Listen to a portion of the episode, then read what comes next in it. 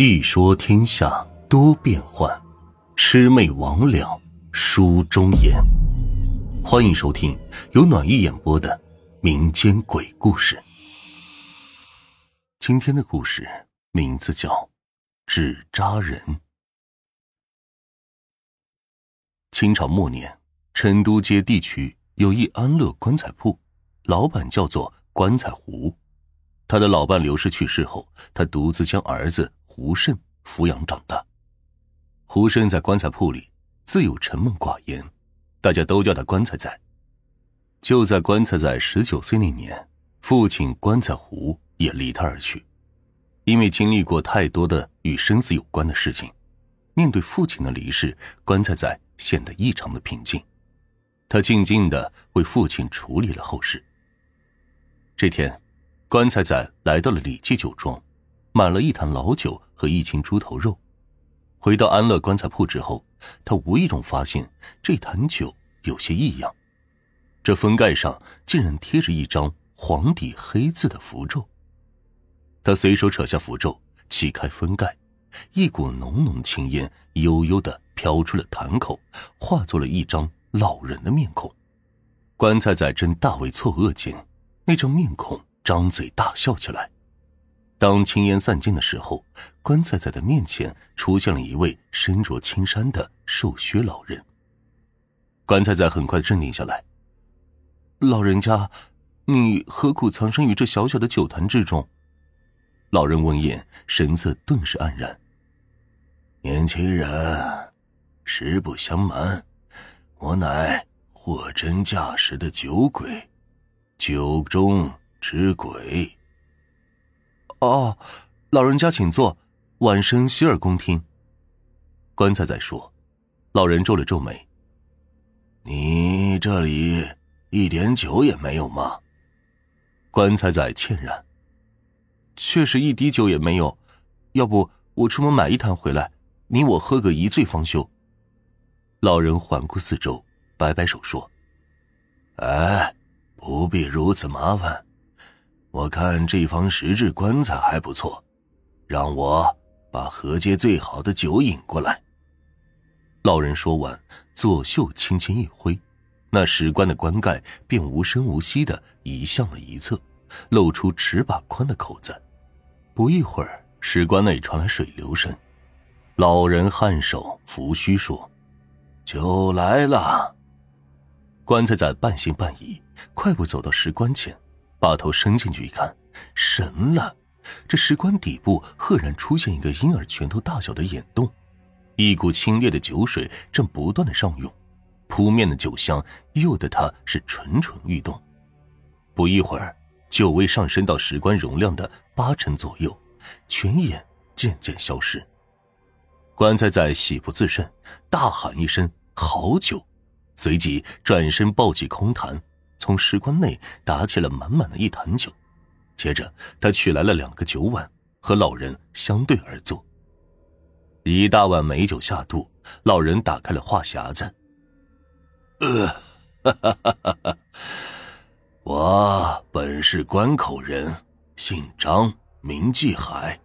我年纪轻轻便因酒量惊人而威震一方，大家都叫我酒鬼张。六十五岁那年，我和临县的一位酒中豪客赌酒，喝了一天一夜后，最后我胜了他，却因太过兴奋，又接连喝了两坛烈酒。第二天清晨，我醉死在这酒里乾坤中，做了名副其实的酒鬼张。后来，做了酒鬼的我。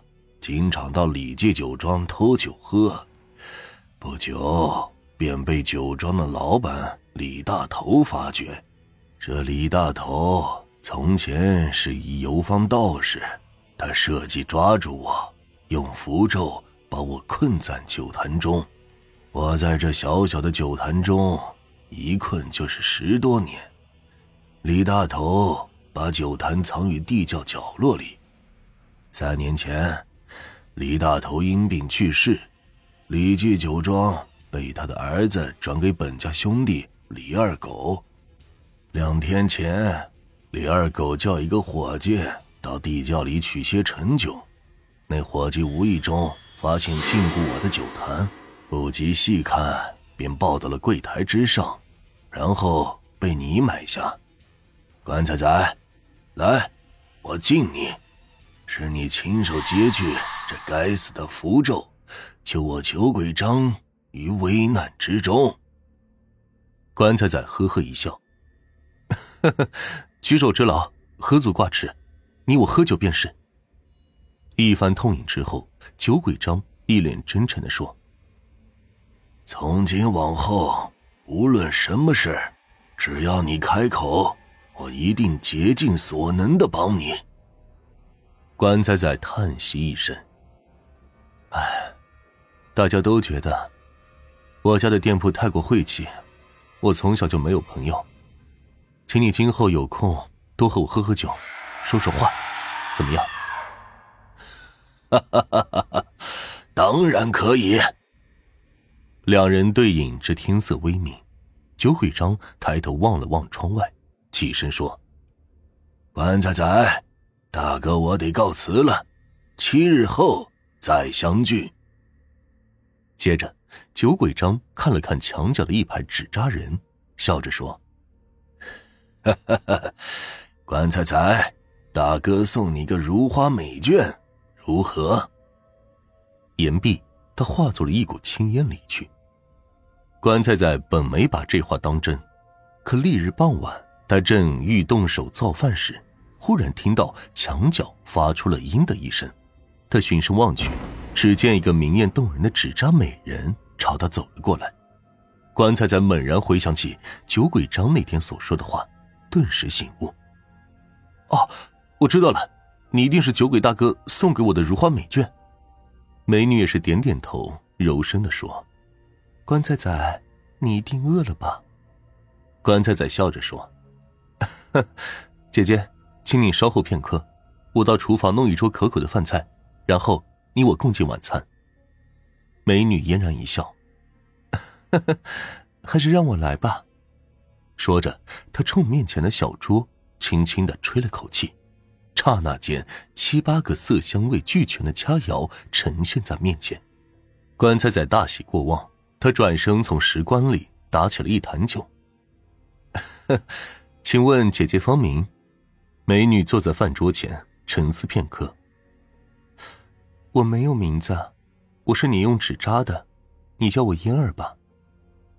当晚，常年冷冷清清过日的棺材仔，仿佛做了一场美丽的春梦。宛若天仙的嫣儿姐姐陪他喝了很多的酒，还为他弹奏动人心弦的琵琶曲，然后他轻解罗裳，与棺材仔同床共枕。极尽缠绵。次日，当棺材仔从梦中醒来的时候，身旁空空如也。燕儿姐姐恢复了原形，静静的站在墙角，仿佛一切从未发生过。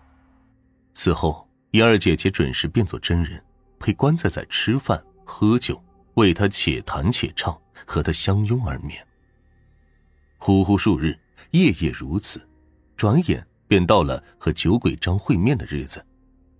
当晚，燕儿姐姐和酒鬼张同时现身，棺材仔对这位老大哥也是道不尽的千恩万谢。三人一同饮酒说话，其乐无穷。不久，七夕来袭，当燕儿姐姐现身的时候，棺材仔笑盈盈的牵着她的手进入了内屋。只见屋内红烛明耀，灯笼高挂，正面墙上。贴着大红喜字。棺材仔，你这是？燕儿姐姐又惊又喜。我要与你拜堂成亲。棺材仔如同变戏法般的取出了大红盖头。恰在此时，一股青烟飘过，酒鬼张也现身了。他嘿嘿的说：“哈哈哈，两位新人，赶快拜天地，我酒鬼张也好顺便讨点喜酒喝。”燕儿姐姐含羞不语，任由棺材仔把大红盖头盖在自己的头上。美好甜蜜的日子就这样匆匆溜走，转眼年关将至。这天下午，棺材仔正在整理店铺，他的表哥方达突然走进了店里，我在外面欠了不少赌债，最近债主追上了门，我实在是走投无路，才想到了你。我准备在你这里住上个一两个月。棺材仔不好拒绝，只得无可奈何的收留了表哥方达。当晚，因为屋里来了生人，妮儿姐姐不便现身，棺材仔让方达睡在已故父亲的小床上。哎，棺材仔，你的床上怎么放了一个纸扎人？啊，晚上一个人睡觉太过冷清，我让纸扎人陪着，好歹有个伴儿。棺材仔敷衍着说。三天后。棺材仔外出买东西，店铺里就方达一个人。一位客人来买九个纸扎人，可当时店铺里仅有八个纸扎人。方达忽然想起，棺材仔的床铺上还有一个，于是他把婴儿姐姐和着那八个纸扎人一起卖给了客人。棺材仔回来后发现婴儿姐姐没了，便慌了神，连忙问方达是怎么回事，而方达则是一脸得意。啊哈！我帮你卖了，什么？你卖了？棺材仔闻言顿时五雷轰顶。你快告诉我，那客人往什么方向走？方达往西南方向一指，就就在那边。棺材仔是慌忙追去，天快黑的时候，他找到正在办丧事的那家人，好说歹说，终于把一二姐姐给买了回来。经历此事之后。方达料定，这个纸扎人必定有什么古怪。春节过后，方达提出向棺材仔借一笔钱偿还赌债。棺材仔明知把钱借给了他无异于肉包子打狗，但还是把积攒的所有银子也给拿了出来。哼，就这么点银子，还不够我赌债的十分之一。我看你这个棺材铺也能值几个钱。棺材仔差点是跳了起来，我这是棺材铺，是祖业，说什么也不能动。方达眼见软的不行，便窜进内屋，一把抱起了床边的婴儿姐姐。哼，你不要敬酒不吃吃罚酒，你要不把安乐棺材铺转赠给我，我立马毁了你的宝贝纸扎人。棺材在无奈之下只得答应，并立了字据。没了棺材铺，棺材仔只得带着婴儿姐姐。流落街头，妮儿姐姐还是每到晚上就现身，为他弹唱小曲儿，和他相依为命。每每想到棺材仔为了自己失去祖业，婴儿姐姐总是心怀愧疚，泪水连连。三日后，棺材仔在街尾碰见了方达，可此时的方达已经疯了，认不得棺材仔了。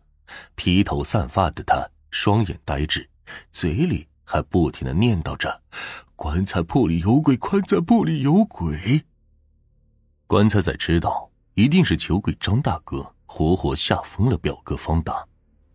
棺材仔再次拥有了棺材铺，他把方达送回了老家，给他的父母留下了一大笔银子。方达欠下的赌债也帮他全部还清了。之所以能够付出这么一大笔钱，全靠九尾张大哥。他叫棺材仔连夜用纸折了一些银子，放进了一个新木棺材中。